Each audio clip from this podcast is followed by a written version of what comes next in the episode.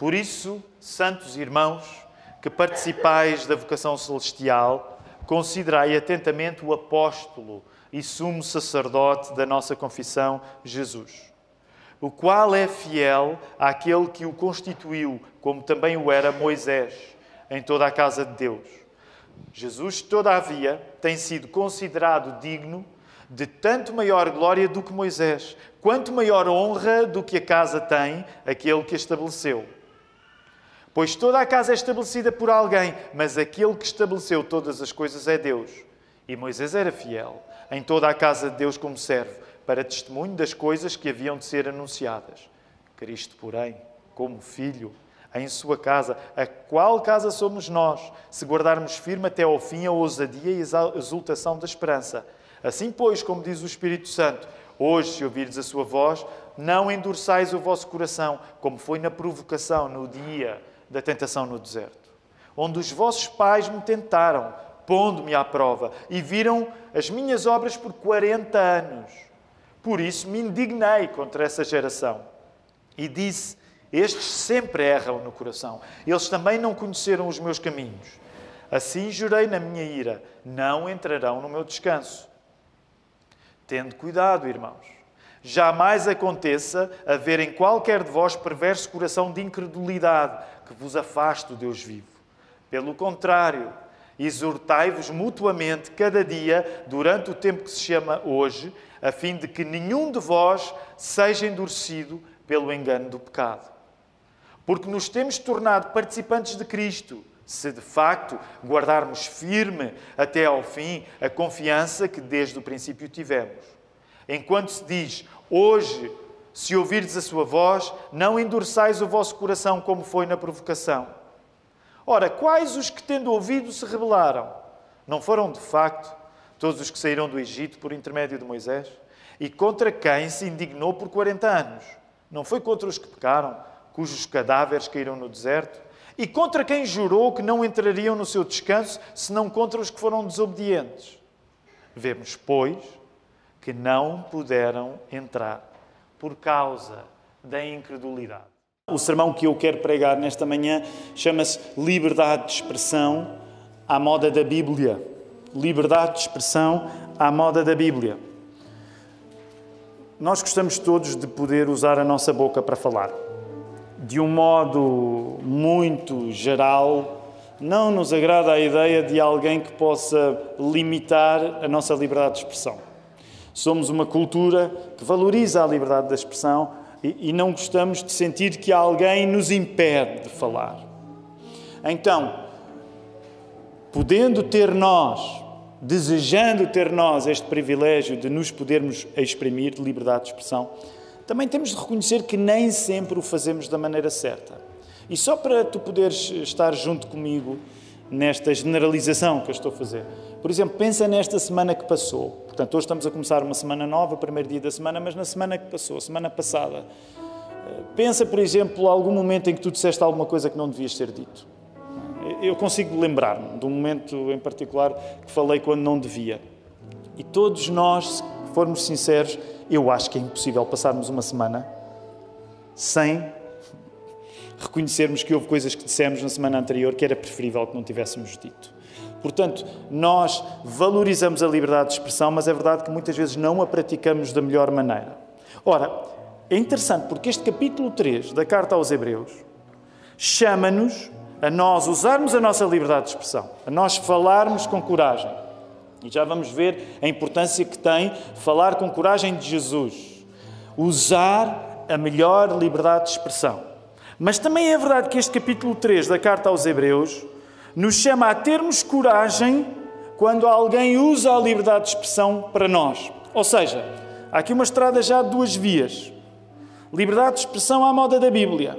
Por um lado, a Bíblia vai dizer para tu usares a tua liberdade de expressão para falares de Jesus, seres corajoso para o fazer, mas tu também precisas coragem quando alguém vai usar a liberdade de expressão que tem para te falar de Jesus, mesmo quando tu já és crente.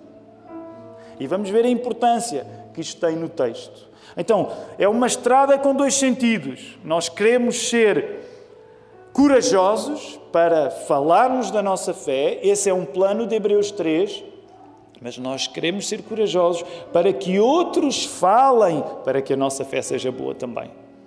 E a coisa mais fantástica disto tudo é que neste processo, informa-nos este texto da Bíblia, neste processo nós somos constituídos como casa de Jesus. Porquê é que isto é importante, Tiago, esse negócio da liberdade de expressão? Porque este uso da liberdade de expressão vai fazer com que tu sejas casa de Jesus. E nós vamos orar em nome de Jesus para pedir-lhe nesta hora que Ele faça precisamente isto acontecer na vida de cada um. Vamos orar. Querido Deus, nós investimos tempo a orar quando nos juntamos. Porque se tu não estiveres na nossa presença, a nossa presença só não chega uns para os outros. E gostamos da presença das pessoas que estão à nossa volta, mas a nossa presença só não chega para os outros, nem a presença dos outros para nós. Nós precisamos da tua presença. E é por isso que, uma vez mais neste culto, nós invocamos o teu nome e oramos. Orar é fantástico. E reconhecemos que oramos pouco. Tem paciência de nós, Senhor, e usa a pregação da palavra para nos convenceres que precisamos de falar mais contigo. Usa a pregação da palavra para nos convencer que precisamos de ouvir aquilo que os outros têm para nos dizer em teu nome, Senhor. E que neste processo todo nós sejamos feitos casa de Jesus. É o teu plano. Tu que és Pai, Filho e Espírito Santo tens este plano incrível que é nós crentes, aqui que estamos aqui nesta manhã, aqui na Lapa, noutras igrejas em Lisboa, noutras igrejas em Portugal, noutras igrejas pela Europa, noutras igrejas pelo mundo fora, o plano é esta multidão toda. Ser casa de Jesus. O Senhor faz casa em nós nesta hora e que isso esteja a dar o alimento que nós precisamos. Nós oramos isto para as pessoas que já creem, mas nós queremos orar que este seja um dia de crença para aqueles que ainda não confiaram em Ti, Senhor. Que isto possa acontecer. Oramos estas coisas todas com coragem, com ousadia, em nome de Jesus. E a igreja pode responder? Amém, amém. Vamos voltar então até ao texto. Vocês lembram-se? Vamos folhear as nossas Bíblias. Vamos folhear as nossas Bíblias capítulo 1 e capítulo 2. Já estamos, portanto, estamos a entrar hoje no segundo mês do estudo da carta aos Hebreus. E uma das coisas que partilhei, eu e o Marco já partilhámos convosco, um, acerca da carta aos Hebreus, é que grandes contrastes acontecem nesta carta. Qual foi o primeiro contraste? Folheia lá a tua Bíblia lembra. Portanto, a carta aos Hebreus tem um, plano de, tem um plano de valorizar Jesus através de grandes contrastes. E significa que Jesus vai ser comparado com algumas coisas para se afirmar que Jesus é melhor do que as coisas com as quais ele está a ser comparado. Qual foi a primeira comparação? Logo no primeiro capítulo. Segundo, foi com os anjos. Anjos são bons. Jesus Cristo é melhor. Agora, repara, no capítulo 13 entra uma comparação nova. Qual é a comparação de agora? Moisés. Moisés é bom. Cristo é melhor. Se Moisés é mais do que sagrado para o judaísmo. Imaginem o impacto de se afirmar que Cristo é um Moisés ainda melhor. A moral da história é melhor é mesmo impossível. É por isso que chamamos esta série de mensagens Melhor é impossível. Melhor é impossível. É este o tipo de argumento que vai ser repetido vez após vez nesta carta aos Hebreus. Logo, os versos 2 e 5, repara, verso 2, verso 5, vai olhando para o teu texto bíblico para compreenderes as referências que são aí ser, que são feitas. Eles afirmam, por exemplo, ele foi fiel que constituiu, assim como também foi a Moisés. Começa falando, falando-se na fidelidade de Deus e fala-se agora na, na, fidelidade de Moisés. Mesma coisa no verso 5. Moisés, como servo, foi fiel em toda a casa de Deus. Moisés era fiel para quê?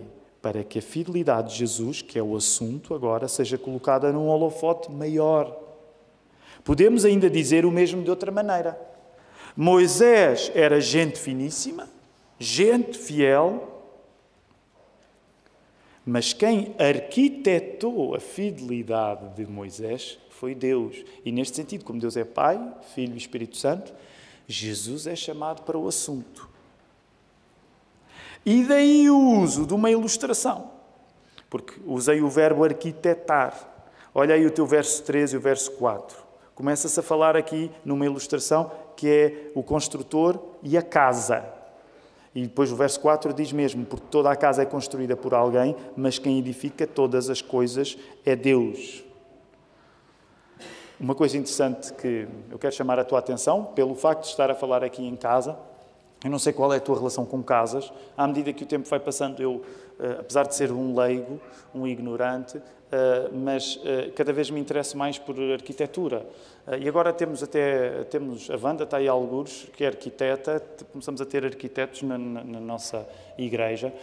E eu não sei qual é a tua relação com a arquitetura, mas a arquitetura, como qualquer coisa na vida, é uma coisa que se tu começares a, a dedicar-te, vais começar a compreender. Da mesma maneira, por exemplo, se gostas de um artista, quando gostas muito do artista, ouves uma canção e consegues distinguir se é ele que está a cantar ou não porque há um estilo, há uma maneira. Ora, a mesma coisa se aplica no que diz respeito à arquitetura. Quando nós nos interessamos pela arquitetura, tu começas a compreender as linhas e por aí fora. De um modo geral, eu receio que nós eh, provavelmente não temos assim uma cultura de arquitetura tão grande e talvez quando temos alguma cultura de arquitetura, talvez seja mais pela negativa. Eu dei este exemplo no primeiro turno, vou voltar a dar agora. Por exemplo, quando tu pensas em arquitetos que tu consegues olhar para a casa que eles fizeram e dizer, ah, eu sei quem é que fez isto, se calhar os maiores exemplos que vêm não são positivos. No final do primeiro turno vieram uns assim armados em bons a dizer ah, não, mas eu penso em arquitetos bons, como o Cisa Vieira. Eu disse assim, então mas diz lá uma casa do Cisa Vieira. E ninguém sabia dizer uma casa do Cisa Vieira. No entanto, quando pensamos em arquitetos de quem não gostamos assim tanto, alguns de vocês sabem reconhecê-los, certo? Por exemplo, alguns de vocês estão a pensar, não vamos dizer isto, isto está a ser gravado e nós queremos que todos os arquitetos possam vir cá, até aquele que vamos mencionar, que não vou mencionar agora. Mas, por exemplo, há um arquiteto em Portugal que ele é muito conhecido, ficou muito conhecido. Eh, e tu consegues ver quando ele arquitetou alguma coisa, não é? Eu acho que isto é daquela pessoa. Eh, esse arquiteto um dia virá à Lapa e, portanto, nós não dissemos o nome dele, mas geralmente nós somos até mais sensíveis à arquitetura que não gostamos, porque não estamos assim tão instruídos na arquitetura boa. Qual é o ponto do negócio da arquitetura aqui?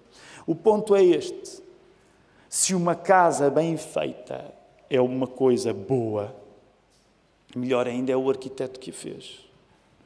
Se tu tiveste uma casa boa na fidelidade de Moisés, fica sabendo que essa casa é boa, mas o arquiteto tem uma coisa melhor, porque o próprio arquiteto é quem é melhor do que a casa que ele fez para ti na fidelidade de Moisés. E é nesse sentido que a fidelidade de Moisés era boa, mas a arquitetura da fidelidade de Moisés é de Jesus. Moisés é bom, mas Jesus é muito melhor. E é interessante, nós já vamos explorar mais à frente outras analogias, porque a casa está aqui para render. Okay? A casa é uma ilustração usada neste capítulo 3 que vai render ainda mais. Mas esta é uma ideia forte. Se tu te abrigaste na fidelidade de Moisés, se tu te abrigaste no judaísmo, isso é bom, isso foi o plano de Deus. Mas quem planeou a lei de Moisés usou Moisés para que ele apontasse para o verdadeiro arquiteto, que não é ele, que é Jesus. Esse é o argumento que está aí a ser dado. Logo, uma das mensagens que o capítulo 3 da Carta aos Hebreus quer transmitir para ti é: o melhor que podemos aprender com os melhores exemplos de fidelidade do passado é chegar até Jesus. O melhor que tu podes aprender com os melhores exemplos de fidelidade do passado é tu chegares até Jesus. Não recuares de Jesus para os exemplos de fidelidade do passado. E era isso que estava a acontecer. Vocês compreendem? Vamos lembrar uma vez mais qual era a tentação dos leitores da carta aos Hebreus. Como eles se tinham tornado cristãos, eles estavam a passar por dificuldades maiores como eles se tinham tornado cristãos, eles estavam a passar por dificuldades que provavelmente não passavam antes de ser cristãos. Como eles tinham uma origem no judaísmo, o que é que eles começaram a pensar? Talvez se eu voltar para o judaísmo eu não sofra tanto como estou a sofrer agora. Agora, tu não precisas ter vindo do judaísmo, como estes hebreus vieram, para passares pelo mesmo tipo de tentações. E o que eu quero dizer-te nesta manhã é que em dificuldades nós todos somos tentados a recuar de Jesus para exemplos de fidelidade menos exigentes. Todos nós Somos tentados, em dificuldade, em passar de Jesus para exemplos de fidelidade menos exigentes do que Jesus. E eu quero aplicar com cuidado, mas eh, quero estabelecer aqui uma comparação que eu acho que se apropria ao nosso contexto em Portugal, mesmo sendo um contexto do século XXI. Sabes, nós já vimos algumas pessoas a batizarem-se nesta igreja que, infelizmente, tempos mais tarde voltaram ao catolicismo. Eu quero ser cuidadoso na analogia que estou a estabelecer aqui entre este velho judaísmo e o catolicismo, mas é uma coisa que eu quero dizer com sinceridade. Se alguém me perguntar a mim, ao Filipe, ao Marco, ou mesmo outras pessoas da igreja, o que é que achas que esteve em causa? Eu vou dizer-te o que esteve em causa. Ser cristão evangélico em Portugal é muito mais difícil do que ser católico romano. Quando tu começas a passar mal, porque te tornaste um evangélico, e nós temos algumas histórias destas, nosso diácono Manel, na Marta Marques, outros que vieram do catolicismo, quando tu começas a passar um pouco pior, porque de repente tornaste cristão evangélico, isso representa uma despromoção para ti na vida, porque de um modo geral, é assim que nós, portugueses, olhamos para alguém que se torna evangélico. Ele não está a melhorar na vida, de certa maneira, arranjou uma religião até mais popular mais popular no sentido de inferior. Então é muito mais fácil a pessoa dizer assim: espera aí, eu quando não era evangélico não passava por tantas dificuldades. Talvez sem abandonar a fé, pensa a pessoa, talvez sem abandonar a fé eu possa arranjar um exemplo de fidelidade que seja menos exigente para ti, para mim. E é isso que eu acredito que está muitas vezes em causa. E por isso eu quero dizer: toma nota. O diabo vai adorar, o diabo vai adorar que tu passes a vida a recuar para modelos menos exigentes do que Jesus. Porque desde que há cristianismo, este é o negócio dele. Nem é necessariamente tu abandones a fé. Mas é que tu optes por modelos menos radicais. Epá, não se arranja nada menos radical do que ser cristão evangélico em Portugal. É muito desprestigiante ser cristão evangélico em Portugal. Se eu for católico, Deus é o mesmo socialmente é melhor para mim. Cuidado, porque durante toda a vida tu vais ser tentado em arranjar modelos menos exigentes do que Jesus. Era isto que o autor da carta aos Hebreus estava a dizer. Vocês estão a perder o melhor, achando que se, de certa maneira, voltarem a Moisés, vão ter uma vida mais fácil. Tu vais perder o melhor de cada vez que achares que podes arranjar um modelo mais moderado para a tua fé o modelo perfeito é Jesus Cristo. E o exemplo arquitetónico da casa vai avançar para responsabilizar quem crê a Jesus. E esta ideia que já mencionámos hoje. Nós somos feitos a casa dele. Isto, claro, se, há aqui um se, se mantivermos a fé. E é neste verso 6 que encontramos um ponto de ênfase. E eu vou pedir que vocês possam, possam voltar ao vosso verso 6. Diz assim: na tradução que eu estou a usar aqui, Almeida Revista e Atualizada. Cristo, porém, como filho, em sua casa, a qual casa somos nós? Se guardarmos firme até ao fim, guardarmos o quê? A ousadia e a exultação da esperança. O que este verso nos está a querer dizer não é necessariamente que a fé é uma coisa que tu podes largar da mão. Sabem, naquelas discussões teológicas típicas entre evangélicos, Muitas vezes este, este texto, e sobretudo depois mais até o capítulo 6, na carta aos Hebreus, é usado pelos, pelos crentes que acham que a salvação se pode perder. Então, ah, estão a ver? Se, então isso significa que se pode perder. Nós, de facto, não tiramos a mesma conclusão. Portanto, nós achamos que, como o Espírito Santo é competente, ele geralmente acaba aquilo que começa. Okay? Se alguém nos perguntar porquê é que tu não crês na perda de salvação, porque Deus é perfeito, é competente, ele não começa coisas que não acabam.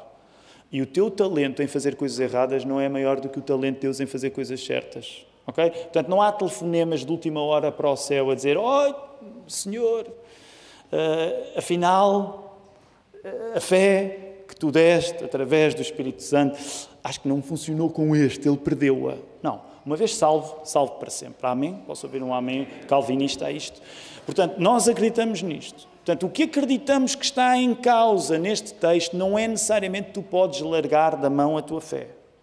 Mas parece-nos mais acertado afirmar que sem firmeza, sem firmeza, fé não é fé. A perseverança é uma marca da verdadeira fé. Daí o elemento condicional deste verso, o se. E este se corresponde àquilo que já vos falei no passado, de uma entrada numa secção de avisos. Hebreus tem cinco secções de avisos, esta é a segunda. O que é que nós acreditamos que este texto nos está a dizer? Não é que a salvação se perde.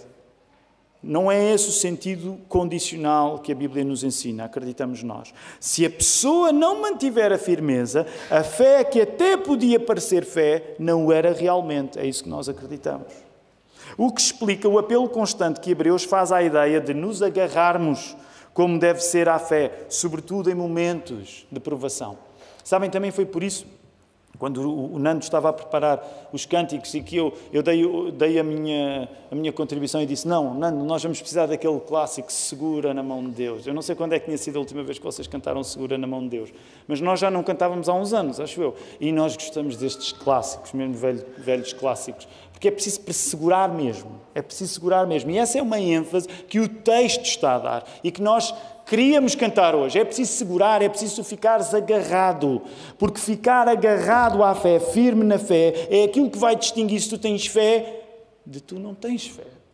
Também é por isso, e não me querendo afastar do texto de hoje, mas também é por isso que, por exemplo, na parábola do semeador, tu encontras terrenos diferentes.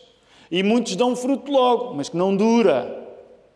Portanto, há a fé que parece fé, mas não é. É a perseverança que diz se é fé ou não. É por isso que tu tens de aguenta até ao fim. Segura-te, guarda, guardei a fé, combati o bom combate. Isto só se vê no fim. Percebem a força desta ideia? Claro que nós estamos no dia a dia pedindo ao Senhor para mantermos a fé, mas tu só sabes no fim. É quando o filme termina que tu sabes. Não que isto nos coloque numa circunstância de desconfiar da fé uns dos outros, até porque pelos os frutos os conhecereis, mas nós sabemos que o que está em causa numa fé a sério é a perseverança, é ela ficar. Guardar a fé, volta aí ao verso 6, por favor. Porque está aí a ser qualificado. Como é que a fé. Como é que a fé deve ser guardada? No verso 6, interessa-nos isso. Guardar a fé é aqui qualificado com guardar a ousadia e a exultação da esperança. Ousadia, exultação da esperança. E aqui eu quero pegar num detalhe que é útil para nós hoje. Quando nós vamos estudar o termo usado para ousadia no grego, no original, ele é parésia, e percebemos que esta ousadia não é uma ousadia qualquer, é uma ousadia que está relacionada com usar a palavra, com falar. Aliás, tu depois quiseres estudar sobre isto, uma das coisas interessantes é que tu vais entender o percurso que a palavra parrésia tem na cultura grega, por exemplo, até no uso da palavra na vida cívica dos gregos, na Grécia Antiga.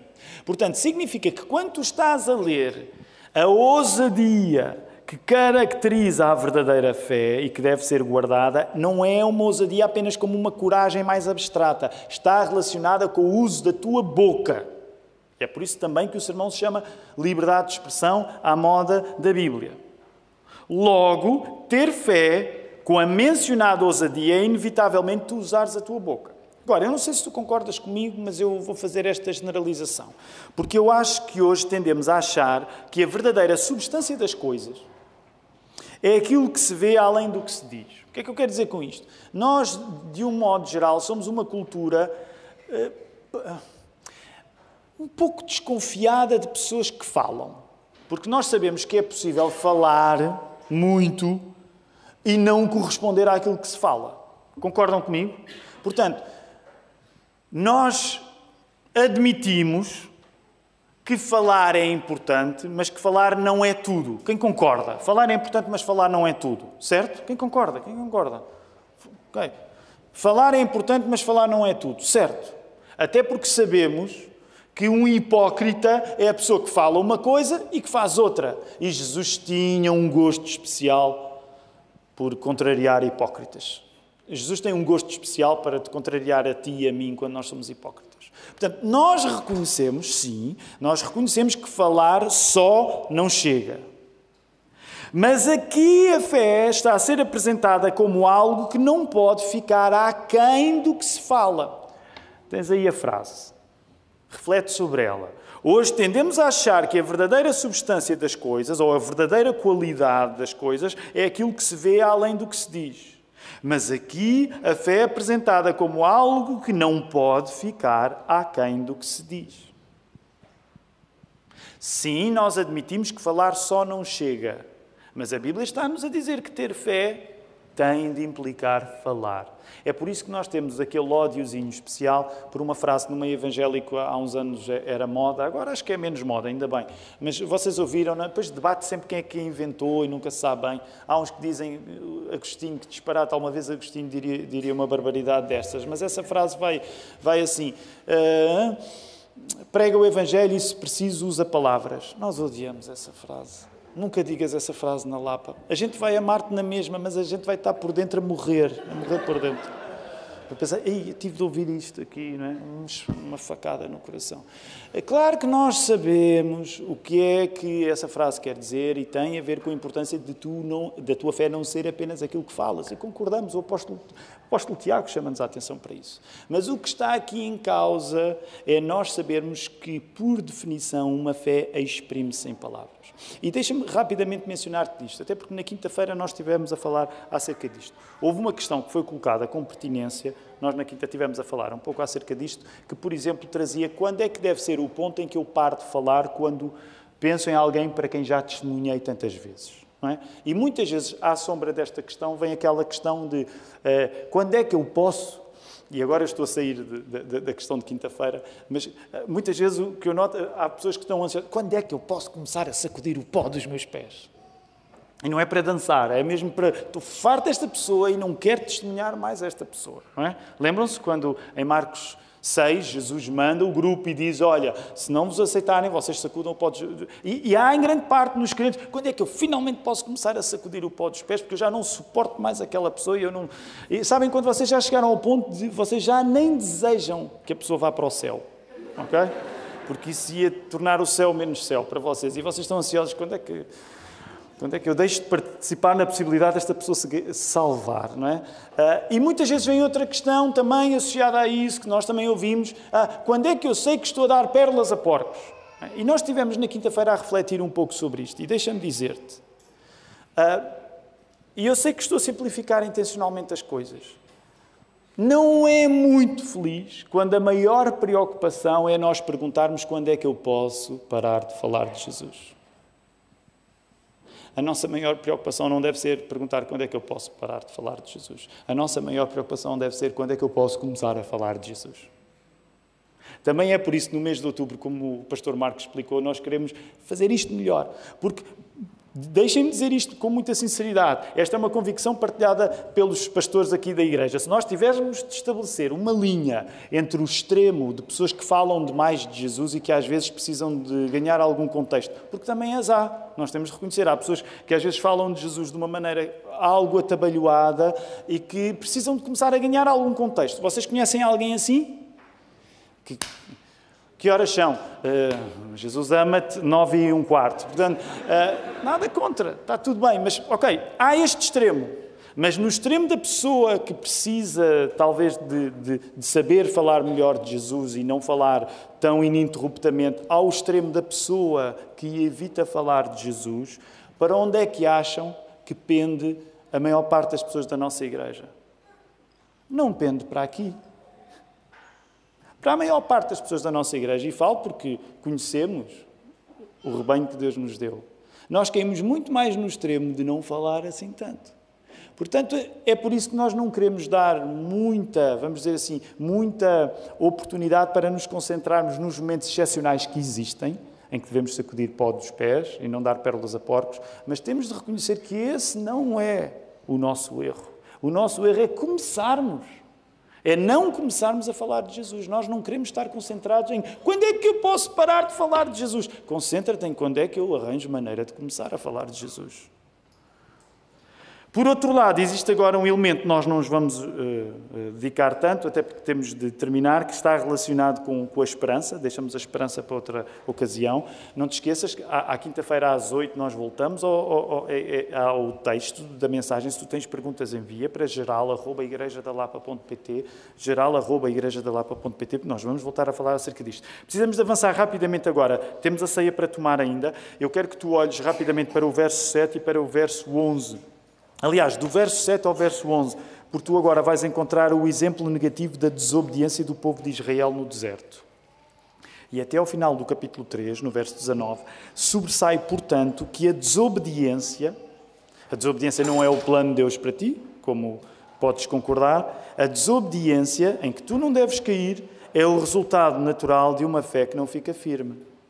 No fundo, o que é desobediência? No fundo, a desobediência é uma fé que parecia firme, mas que depois, mais tarde, se viu que não era firme. É por isso que estão aí esses ses, essas condicionais no texto, para nos cutucar, para nos agitar. A solução qual é? Olha para o teu verso 7. Verso 7. Assim como diz o Espírito Santo, solução para a desobediência. Assim como diz o Espírito Santo, hoje, se ouvires a sua voz, não endurçais o coração como na rebelião no dia da provação do deserto. Nós já temos sublinhado isto muitas vezes no passado e vamos continuar a sublinhar aqui na Igreja na Lapa. Na Bíblia, ouvir nunca é apenas ouvir. Na Bíblia, ouvir é sagrado. Na Bíblia, ouvir é tão importante que é por isso que nós somos obcecados pela palavra. Porque nós, entre várias coisas que a Bíblia diz, a Bíblia diz que a fé vem pelo ouvir. Curioso, não vem pelo ver, vem pelo ouvir.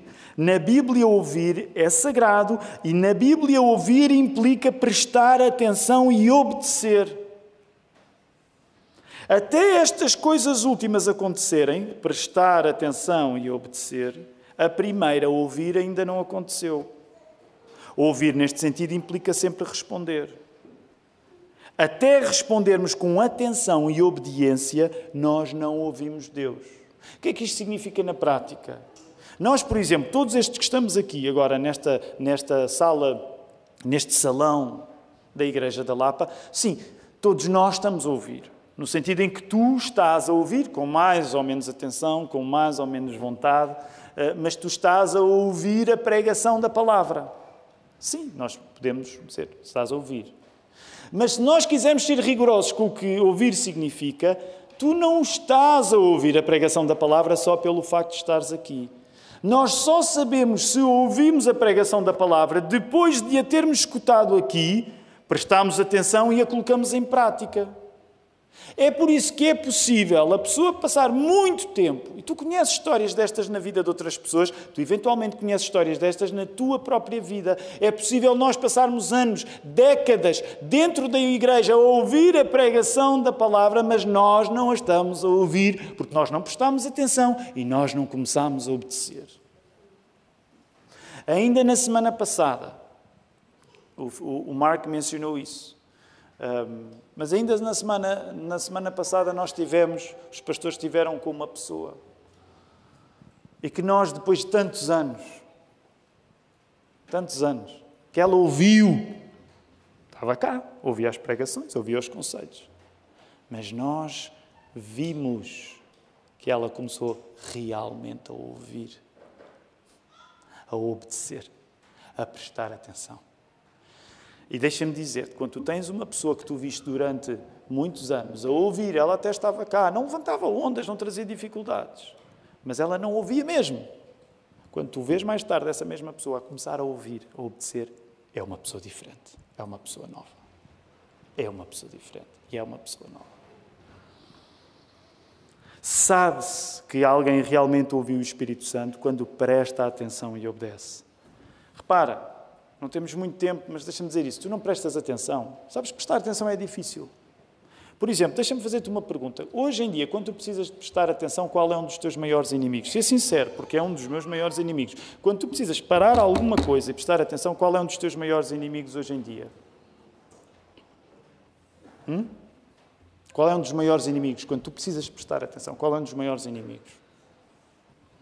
Acho que é um pouco evidente, não é? O tempo. Uau, começámos demasiado bem. Ok. Pecadores piores que o Nando. Uh, qual é um dos. O tempo, é verdade, o Nando tem razão, mas qual é, no dia a dia, presta atenção, qual é um dos maiores obstáculos? É isto, claro que sim, o Milton mostrou, é isto. O tempo que, que, depois já que nós vamos consultar é difícil prestar atenção, mas prestar atenção é sagrado. Parar tudo, eu vou ouvir-te. Tu já ouviste certamente isto de algumas pessoas quando falam contigo. Às vezes eu ouço isso da minha mulher. É? E que, estás a ouvir o que eu estou a dizer? É? Mais ninguém ouviu? Só o marido tímido assumiu, não é? mas ninguém ouve. Tu estás a ouvir o que eu te estou a dizer? Porque muitas vezes nós estamos lá, mas não estamos a ouvir. Ou não estamos a ouvir da maneira certa e divina, que é aquela que a nossa mulher sabe melhor do que nós. Uh, o ponto aqui é prestar atenção custa, mas é divino. Obedecer custa, mas é divino. Vamos avançar rapidamente, precisamos terminar. Uh, rapidamente, uh, verso 12 e verso 15. Qual é o elemento em comum que tu encontras no verso 12 e no verso 15? Força, verso 12 e verso 15. Há aí um elemento em comum. Que é que é mencionado aí no verso 12 e no verso 15? Coração, ok. No verso 12 é um coração como? Como é que tu tens no teu verso 12? Coração o quê? Coração perverso, alguns, em algumas traduções, coração de incredulidade, mau. No verso 15, qual é a maneira como tu tens o coração? Endurecido, não endureçais o vosso coração. Ok, rapidamente. Coração de incredulidade, coração endurecido. O que é o coração duro? O coração duro não é nada menos do que a continuação natural de ouvidos que não ouvem. Ouvidos que não ouvem dão corações duros. Ouvidos que não ouvem dão corações duros. Pode estar tudo bem com a tua audição, tu estás a ouvir perfeitamente, mas tu não estás a ouvir no sentido espiritual. Essa é uma parte fundamental que contribui para o teu coração ficar duro. Todo este processo de ouvir sem prestar atenção, de ouvir sem obedecer, endurecendo o nosso coração, é o que a rebeldia significa. E é por isso que a rebeldia é aqui ilustrada. Ilustrada como? Na rebelião, do povo de Israel desobedecendo a Deus no deserto. Também é neste contexto que surge a ocasião de Deus demonstrar a sua ira, no verso 11. A ira é aquilo que acontece quando o teu coração endurece, porque tu estás a ouvir sem ouvir, tu não prestas atenção, tu não obedeces, o teu coração endurece e Deus ira-se. É isso que tu encontras no verso 11. Finalmente, há uma boa notícia, porque há um tratamento indicado para o endurecimento do coração que passa por aquilo que tu encontras no verso 13. Qual é o primeiro verbo que tu encontras no verso 13? Força, porque dependendo das traduções, alguns terão diferente. Verso 13, o que é que diz? Antes, o que é que tu tens? Exortai. Nesta ideia de, de, de exortar, nós podemos também encontrar a ideia de admoestar. Eu fui ao dicionário ver a definição do dicionário, não um dicionário bíblico, a definição de admoestar. Sabem como é que o dicionário diz que admoestar é? Crítica ou advertência dirigida a alguém pela incorreção de uma ação, afirmação ou omissão. Descompostura, repreensão, reprimenda. E depois também acrescenta advertência benévola, conselho. Eu acho que esta definição no dicionário nos ajuda, porque eu acredito, um modo geral, quando tu ouves a palavra admoestar, tu pensas mais no seu aspecto positivo ou no seu aspecto negativo. No geral, nós, quando pensamos em admoestação, pensamos mais no aspecto negativo. E eu quero dizer-te, esse aspecto negativo existe na admoestação. O aspecto de corrigir o erro. Mas lembra-te que a admoestação não é só a correção do erro. Volta à palavra. O que o texto nos está a dizer, e agora olha para o verso 13 e o verso 15. O que o texto nos diz é que a admoestação, a exortação, deve acontecer em qualquer dia que tu possas chamar hoje. Olha aí o verso 13. Antes exortai uns aos outros todos os dias durante o tempo que se chama hoje, para que nenhum de vós seja endurecido pelo engano do pecado. Solução para um coração duro. Admoestação, admoestação, exortação. Quando é que a exortação deve acontecer? Todos os dias que tu podes chamar hoje. Quais são os dias da semana em que nós podemos chamar hoje? Porque é uma expressão engraçada. Todo o dia que podes chamar hoje. Quais são os dias que tu podes chamar hoje?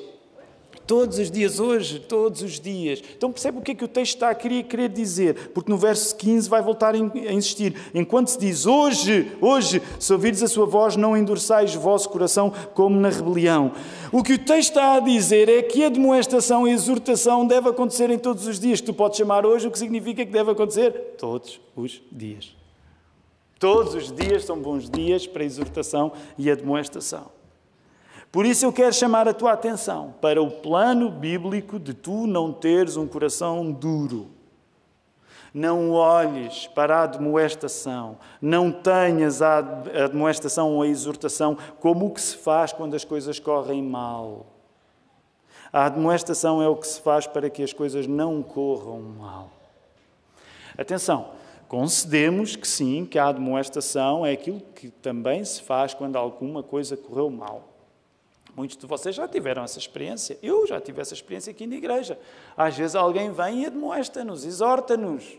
Nós até ficamos com receio, mas isso faz parte provavelmente vai dizer, se calhar não fizeste isto bem. E nós temos de ouvir e, nesse sentido, corrigir. Mas deixem-me dizer que há um erro e há um problema que é isso que contribui para o nosso coração duro. É que nós nos esquecemos daquilo que a palavra está aqui a dizer. A admoestação não é um exclusivo de quando as coisas correm mal. A admoestação é aquilo que os crentes devem usar uns com os outros para que as coisas não corram mal. Nós gostamos da ideia de podermos ter liberdade de expressão e vimos como este texto valoriza a liberdade de expressão porque ele diz que uma fé ousada é uma fé que fala. Portanto, sente coragem em usar a tua liberdade de expressão para falar de Jesus. Mas lembra-te que este caminho tem um outro sentido, que é tem coragem quando alguém admoestando-te vai usar a liberdade de falar de Jesus para te ajudar. Liberdade de expressão à moda da Bíblia. Tem dois sentidos. Tu sais para o dia a dia e tu queres arranjar maneira de falar de Jesus, porque essa coragem é aquilo que participa no facto de seres casa dele. Mas a liberdade de expressão tem o outro sentido em que tu tens coragem quando alguém te admoesta. Porque quando alguém te admoesta ou alguém te exorta, está a usar a sua liberdade de expressão para que tu continues a ser casa de Jesus. O que significa que muitas vezes nós andamos a fugir da coisa que melhor nos faz. Epá, eu acho que vou desaparecer durante um pouco, tenho receio que alguém me corrija. Eu acho que vou fugir durante um pouco, acho que as pessoas vão sugerir uma mudança para mim. E tu não compreendes que esse é o plano de Deus para tu não ficares de coração duro que é ouvires o que o teu irmão te tem para dizer. Isto não significa, uma vez mais, que a demonstração é apenas aquilo que vai acontecer quando tu fizeste uma coisa errada. Significa que a demonstração é aquilo que todos os dias deve acontecer para que tu não chegues a fazê-la. E é isso que o povo de Deus faz na igreja: admoestar-nos, exortar-nos uns aos outros. Olha, cuidado, não caias. E às vezes é duro. Às vezes é duro. Nós temos de dizer uns aos outros: estás a fazer isso tudo mal. É verdade, às vezes há momentos difíceis onde nós ficamos, eia, não me digas. E nós até vamos achar que não estão a ser justos connosco. Okay? É difícil ver isso em igreja, mas acontece. Às vezes há momentos em que tu vais ser corrigido e tu achas que estão a ser injustos contigo. Mas o que eu te quero dizer é: segura na mão de Deus. Aguenta-te. Agarra-te forte à palavra, porque aquilo que te parece duro hoje pode no futuro ter-te livrado de problemas muito maiores. Sabes, este é um jogo de regresso ao futuro que não dá para nós calcularmos. Ainda bem. Seria uma espécie de conto de ficção científica. Mas tu não sabes dos pecados enormes onde já poderias ter caído, que não aconteceram porque alguém te admoestou, porque alguém te ajudou, porque alguém esteve ao teu lado a indicar-te o caminho, porque alguém esteve a dizer-te vai neste caminho, não vais naquele. Se tu tivesses ficado sozinho nessa altura, tu podias ter feito coisas que hoje te arrependerias amargamente. Portanto, nós nunca sabemos a coisa fantástica que acontece só pelo facto de nós ouvirmos alguém exprimir a sua liberdade de expressão, de nos admoestar e exortar. Por isso, quero terminar preparando-nos ainda para, para a ceia e depois temos um último cântico que vamos fazer questão de entoar. Nós somos chamados, enquanto igreja, a não ter nada como melhor do que Jesus. Como é que tu não tens nada melhor do que Jesus? Sabes como é que tu não tens nada como melhor do que Jesus? Através da admoestação, porque é o tratamento que nos impede de ganharmos pedra no coração. Quero entusiasmar-te, fala com coragem de Jesus e tem coragem. Quando para seres casa dele, te falam aquilo que te pode custar, no final vai valer a pena. Que o Senhor nos ajude.